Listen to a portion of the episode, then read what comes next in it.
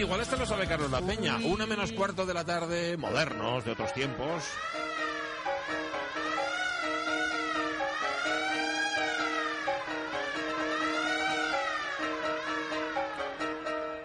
¿Cómo estás, Carlos La Peña? ¿Qué tal? Muy buenos días. Pues fantásticamente. Bueno, O sea, tú- a estas horas como estás. Ya, ya se, se podía estar mucho peor. Más tarde, igual te llamo más tarde y, y no... y- Ya, y ya me pidáis en el vermú. Y lo corriges, claro. Estás incluso mejor dentro de un rato, ¿no? Pues es posible. Sí, sí. Bueno, hoy en Modernos Otros Tiempos, ojo, no toca moderno, hoy toca moderna. Vamos a hablar de una mujer del Renacimiento, pero una mujer, o sea, del Renacimiento de verdad, ¿no? Como eso cuando dicen, no, es que es una, ah, es un creador del Renacimiento. No, está del Renacimiento en, en serio.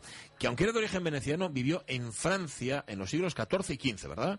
Sí, sí, vamos, sí, nuestra moderna de hoy, esta, esta mujer del Renacimiento era filósofa y humanista y se llamaba Cristina de Pizán y está considerada como la primera mujer escritora profesional, además de ser reivindicada como una de las primeras feministas de la historia.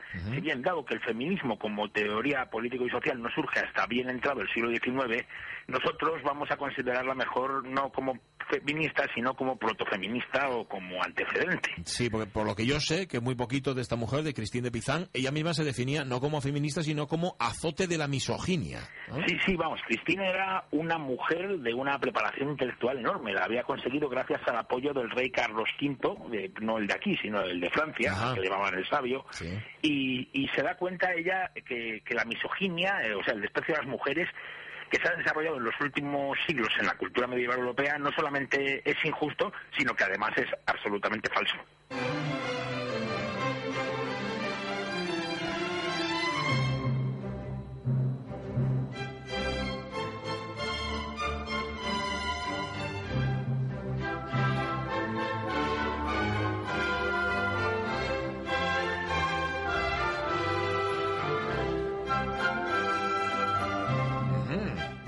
Para ver los soldados de Cataluña, ¿eh? También tú te has imbuido de- del ambiente reinante. Bueno, esto que estamos escuchando es el primer movimiento, Asturias se llama, de Cuadros de la Naturaleza. Y esto es obra de la compositora obetense María Teresa Prieto. María Teresa Prieto pasó más de la mitad de su vida en el exilio mexicano y sin duda tendría mucha más popularidad si, evidentemente, no fuera una mujer. un buen ejemplo de misoginia. La misma misoginia que irritaba tanto a Cristina de Pizán. Decías que, que nuestra moderna tenía eso, formación intelectual potente, muy elevada, algo que, que estamos hablando del siglo, eh, siglo XV, no era muy habitual en la época, ¿no?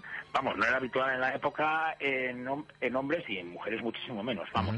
Pero Cristín de Pisán era hija de Tomaso de Pisano, que era el astrónomo y médico real de la corte de, de Carlos V de Valois, eh, un rey de Francia renacentista, sabio y culpo, que de hecho, como decíamos antes, ha pasado a la historia como Carlos V el sabio. Era Tomaso de Pizano, has dicho, que, a ver, es un apellido que no es muy francés, suena más bien italiano, ¿no?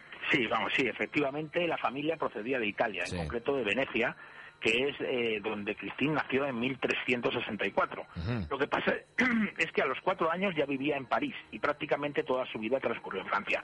Tomaso llegó como embajador de la República de Venecia, era profesor de la Universidad de Bolonia, que en aquellos tiempos era una de las universidades más avanzadas intelectualmente y además, curiosamente, yo no sé si tendrá mucha relación, pero era en la que, que más profesores seglares tenía, es decir, Ya. la que menos frailes. Ajá, puede que influyera, sí. Eh, así que vamos, este señor Pizano, Tomaso de Pizano, llega como embajador de Venecia, pero enseguida empieza a trabajar para el rey de Francia, ¿no? Sí, Carlos V le ofreció convertirse en el directo y estimado físico de su majestad. Ajá. Pichano a cambio le pidió una mansión digna y una renta de 500 libras de oro Bueno, anuales. vale, el rey consideró eso una minucia y le dio mucho más. Pero además ordenó que la pequeña Christine participara en todos los divertimentos de la corte que fueran apropiados para su edad y sobre todo que fuera educada como una princesa. Ah, bueno, está muy bien. eh, con razón lo llamaban el sabio, ¿eh? este, este rey francés. Decisión real, favorecer la educación de la niña, que fue bien acogida por, por el padre y por lo que sabemos también por la hija. Pero atención, porque creo que a la madre no le pareció muy bien, ¿no? No, no, efectivamente, a su madre no le parecía que una mujer debiera estudiar. De Ya. hecho, uno de los personajes de una de, de su obra, de la obra más conocida de, de Christine, La ciudad de, los- de las damas, le recuerda, fueron los prejuicios femeninos de tu madre los que te impidieron durante tu juventud profundizar y extender tus conocimientos, porque ella quería que te entretuvieras en hilar y otras menudencias, que son ocupación habitual de las mujeres. Ah, Vamos, y esto que él dice, además eso es aparte de que su madre, que también había sido hija del sabio, del anatomista Mondino de Lucci. Pero vamos, en cualquier caso, las riñas que tuvieron a cuenta de la educación no impidieron que, que Christine siempre quisiera mucho a su madre.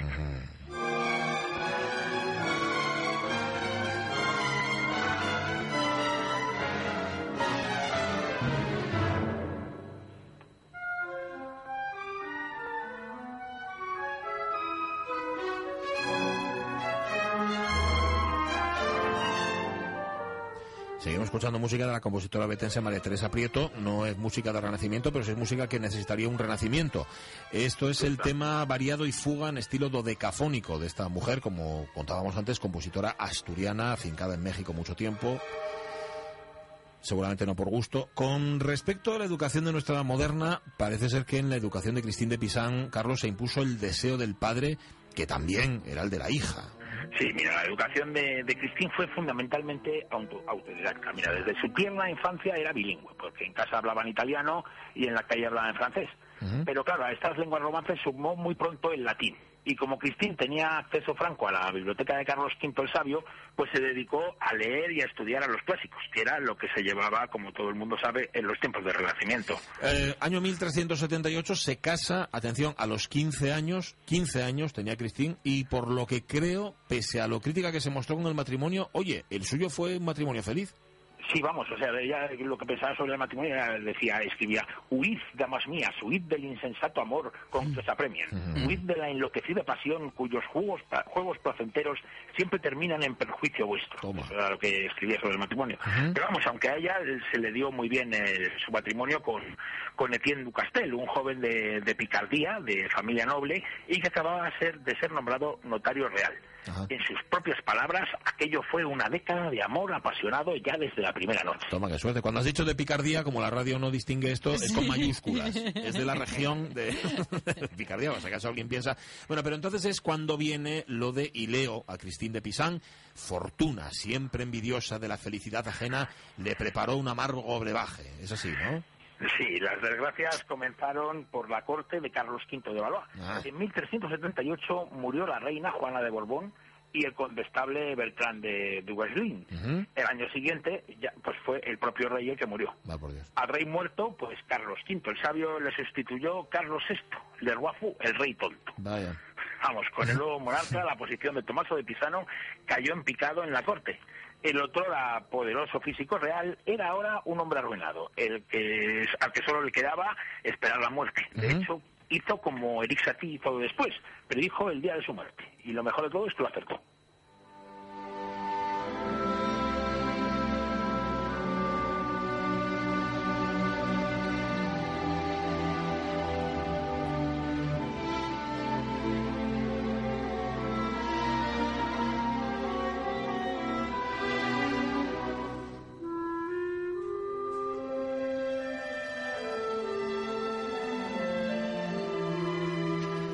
Seguimos escuchando y descubriendo aquí en la radio mía, por lo menos Sonia y yo, no sé si Marca Unedo la conocía o no, la música de María Teresa Prieto, compositora betense, cuya historia Carlos, tienes que traer algún día aquí a Modernos Otros Tiempos, porque desde luego está siendo para nosotros un descubrimiento, ¿eh? Sí, sí, vamos, es una señora alucinante. Sí, señor, qué maravilla de música, tú. Bueno, cuando parecía que se habían acabado las desgracias con la muerte del padre, ay amigo, todavía quedaban por venir, ¿no? Así fue. Dos años después de la muerte de Tomás de Pisano, Etienne Ducastel cogió la peste y, cogió y se murió. El marido, ¿no? El notario real también había tenido problemas con el nuevo rey, con Carlos el Tonto, que le debía varios sueldos cuando murió. Además, como Cristín no sabía mucho de finanzas, unos comerciantes intentaron arrebatarle todo lo que tenía. A partir de ese momento, con la oposición materna, Cristín se mete en una pila de juicios para intentar recuperar su patrimonio o por lo menos algo. Mm. Era necesario para mantener a todos sus hijos y también a, su madre. Es entonces cuando desoye el consejo materno de que vuelva a casarse y se instala como escritora independiente. Eh, a ver, si por entonces no había casi, acordaos que estamos hablando de finales del siglo XIV, no había casi escritores profesionales hombres. Imagínate, mujeres. mujeres debía ser una cosa muy rara, ¿no, Carlos? Sí, sí, vamos. Fortuna me convirtió en hombre para pilotar su nave, decía ella. Los primeros escritos fueron poemas, canciones y baladas que cosecharon un gran éxito entre los nobles, lo que permitió a nuestra moderna instalarse pero ella estaba barruntando en elegirse desde su escritura en el paladín de todas las mujeres.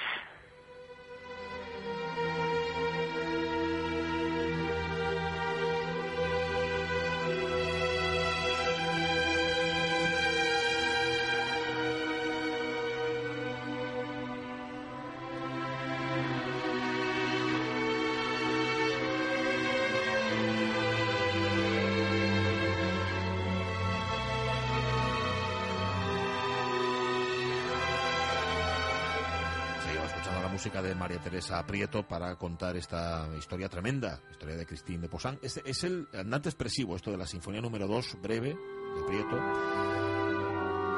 Eh, Carlos, ¿de qué escribía por entonces nuestra moderna? Eh, bueno, pues sus obras abarcaban temas como la condición femenina, la historia de las mujeres y el poder político. Recurre también a géneros tan directos como la epístola, el dictado, la alegoría, el espejo de príncipes o el alegato jurídico. Cristina de Pizán se reafirma en sus escritos como una autoridad femenina contra la misoginia. Se convierte en una campeona de la mujer, en una defensora de la justa causa femenina. Vale, pero eso con las horas que son, igual tenemos que dejarlo ya hasta la semana que viene, ¿eh? Sí, porque prácticamente, vamos, no, hemos hablado prácticamente nada de su obra. Ya sabes que me lío yo más que las estas y entonces, bueno, pues no hemos hablado ni siquiera de su obra más conocida, de la ciudad de las damas, ni de las comunidades solo para mujeres que creó para huir de las agresiones sexistas. Pero bueno, como bien dices, esto lo dejamos para la semana que viene.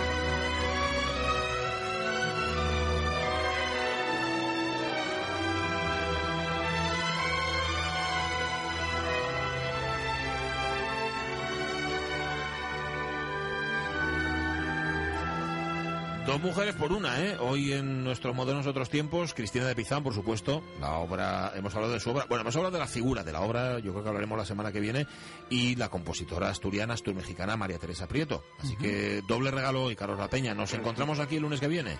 Claro que sí. Un abrazo fuerte. Un abrazo fuerte.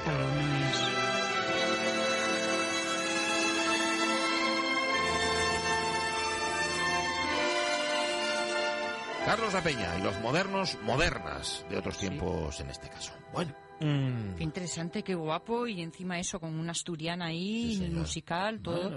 Bueno, Carlos, apúntate una dieta, ¿eh? Sí, señor. Sí, señor. hay que decir que Carlos es más de Madrid que, el cocido de garbanzo, vamos. Y, pero fíjate cómo está ahí, cómo estuve atento con María Teresa sí, Bueno, vamos a marcharnos con esta otra música.